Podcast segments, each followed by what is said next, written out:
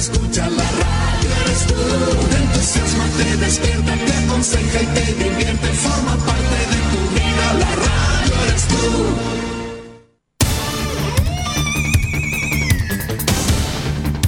Desde nuestro centro de noticias transmite la red informativa independiente del norte del país. Aquí comienza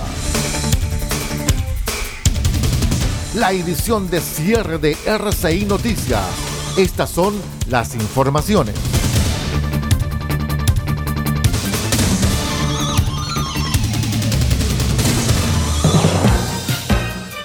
¿Cómo están estimados amigos? Buenas noches, bienvenidos a esta edición de cierre de R6 Noticias, el noticiero de todos. Soy Aldo Pardo, vamos de inmediato con el detalle de las informaciones. Les cuento que el Observatorio Laboral del CENSE en Biobío dio cuenta que los trabajadores que declaran pertenecer a una etnia indígena en promedio perciben un 22,8% menos de sueldo de que alguien que no es de un pueblo originario. Según el análisis, el desmedro es peor si es una mujer indígena. El estudio establece que una persona de pueblo originario percibe en promedio 430.734 pesos mientras que alguien que no es de pueblos originarios recibe 558 mil pesos.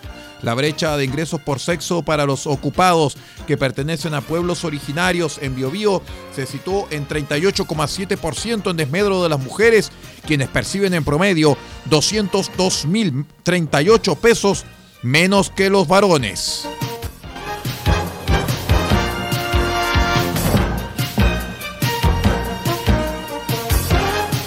Les cuento en otras informaciones que un hombre adulto fue baleado en una de sus piernas por otro sujeto al interior de la estación Baquedano del metro la tarde del miércoles. Aproximadamente a las 15 horas y 45 minutos, una persona que se encontraba en la escalera de acceso de Baquedano de línea 5 fue herida a bala por un sujeto que le disparó en una de sus piernas para luego darse a la fuga, informó la empresa mediante un comunicado. El teniente coronel de carabineros Alain Valderrama declaró que en forma sorpresiva un individuo que pasaba por el costado de la víctima extrajo un arma de fuego de su vestimenta y le efectuó un disparo en la pierna izquierda. Acto seguido este individuo se dio a la fuga en dirección desconocida y paralelamente la víctima quedó en el lugar siendo en forma inmediata atendida por personal de metro.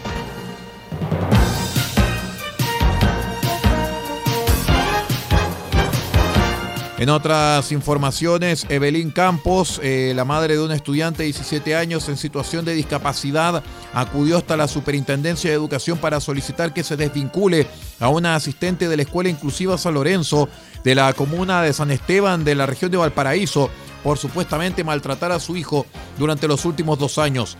La mujer denunció que Francisco incluso fue encerrado en una sala llena de globos, pese a que tiene fobia a estos objetos, lo cual le provocó pánico. La madre del joven logró que la asistente fuera suspendida de sus funciones por 15 días, sin embargo volvió a su puesto, por lo que ahora la apoderada pide que la funcionaria sea removida de la institución para que su hijo pueda acudir a la escuela.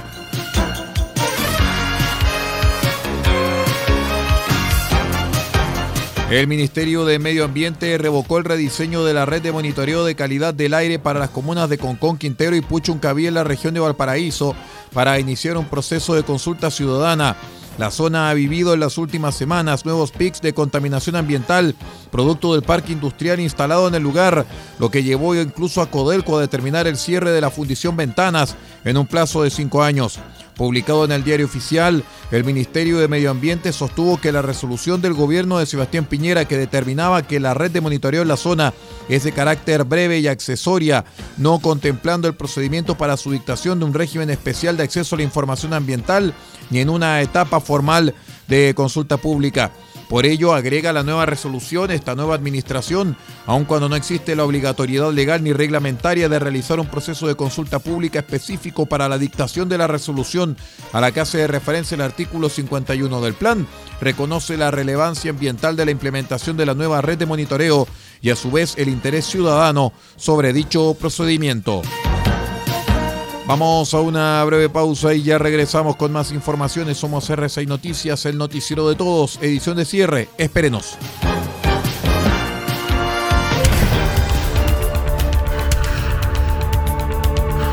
Estamos presentando RCI Noticias estamos contando a esta hora las informaciones que son noticia. Siga junto a nosotros. Albayay Abogados, estudio jurídico, asesoría legal integral en las más diversas áreas del derecho. Contamos con un equipo multidisciplinario para resolver cada uno de los desafíos planteados en las diversas materias del quehacer jurídico. Contáctenos al correo electrónico notificaciones arroba albayayabogados.cl. Teléfonos más 569 3191 2842 y 522 50 3009. Cuente con nosotros. Albayay Abogados, Estudio Jurídico.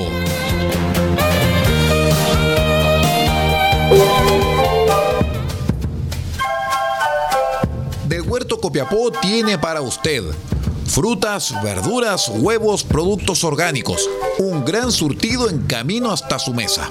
Estamos junto a ustedes de lunes a domingo de 9 a 14.30 y de 16.30 a 19.30 horas.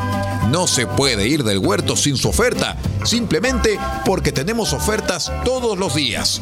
Ubíquenos en los Carrera 3615 Copiapó o llámenos al más 569 6468 0819 del Huerto Copiapó, la solución económica en camino directo a su mesa.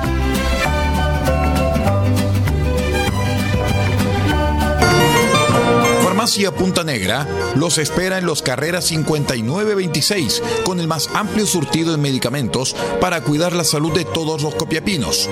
Atendemos todos los días de la semana, incluyendo domingos y festivos. Y si no encontramos lo que busca, lo pedimos y en 24 horas lo traemos para usted.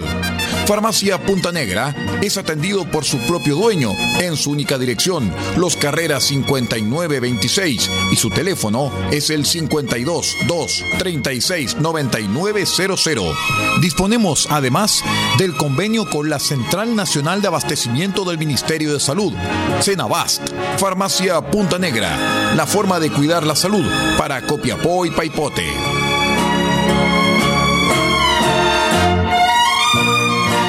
El borrador de la nueva constitución ya está listo. Conoce una de las normas que contiene.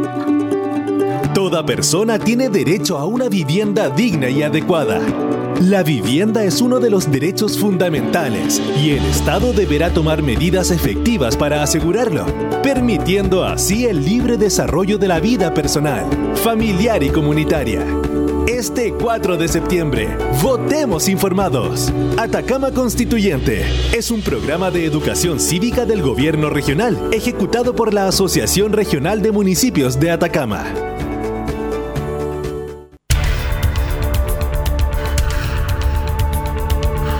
Estamos presentando RCI Noticias. Estamos contando a esta hora las informaciones que son noticia.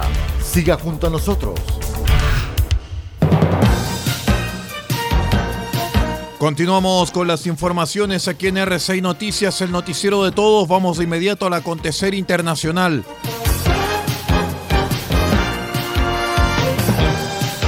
La Comisión Europea y el gobierno español lanzaron en Bruselas una iniciativa para reforzar la producción de vacunas y medicamentos en América Latina y el Caribe, fortaleciendo los sistemas públicos de salud en esa región. Es un divisor de aguas en las relaciones entre la Unión Europea y los países de América Latina y el Caribe, porque estamos lanzando una asociación por vacunas y medicinas, dijo la presidenta de la Comisión Europea, Ursula von der Leyen. De acuerdo con la funcionaria alemana, la asociación que lanzamos en esta jornada creará sistemas de salud pública más fuertes y resilientes en los países latinoamericanos y caribeños.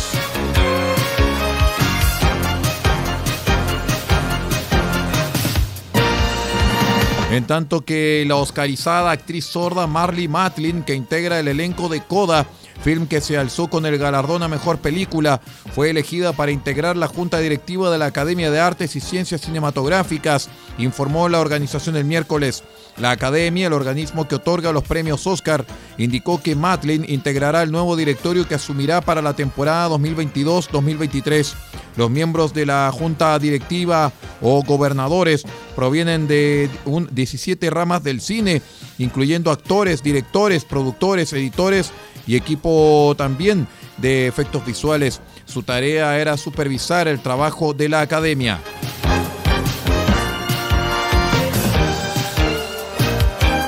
La justicia argentina lleva a juicio oral el expediente de los ocho profesionales de la salud acusados por negligencia criminal y mala praxis en la muerte del ídolo deportivo Diego Armando Maradona, según el fallo judicial divulgado el miércoles. En su resolución, el juez Orlando Díaz cuestionó la conducta que cada uno de los incusos o acusados habría desplegado no cumpliendo con el mandato de actuar que la buena práctica médica colocaba en sus cabezas, de acuerdo al texto que difundió al ordenar un sorteo de los jueces que compondrán el tribunal. Maradona, considerado uno de los mejores futbolistas de la historia y emblema de la selección argentina, falleció a los 60 años el 25 de noviembre de 2020 en su lecho de enfermo, convaleciente de una cirugía por un hematoma en la cabeza, sufrido en un accidente casero.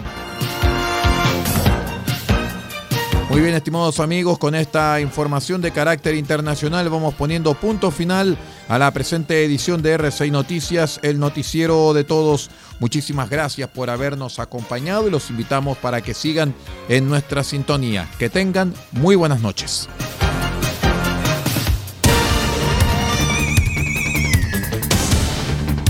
Usted ha quedado completamente informado. Hemos presentado RCI Noticias, edición de cierre. Transmitido por la red informativa independiente del norte del país.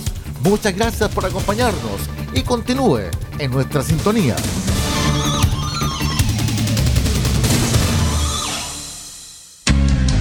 Lo que escuchas cada día con tus penas y alegrías, tus recuerdos más queridos, la radio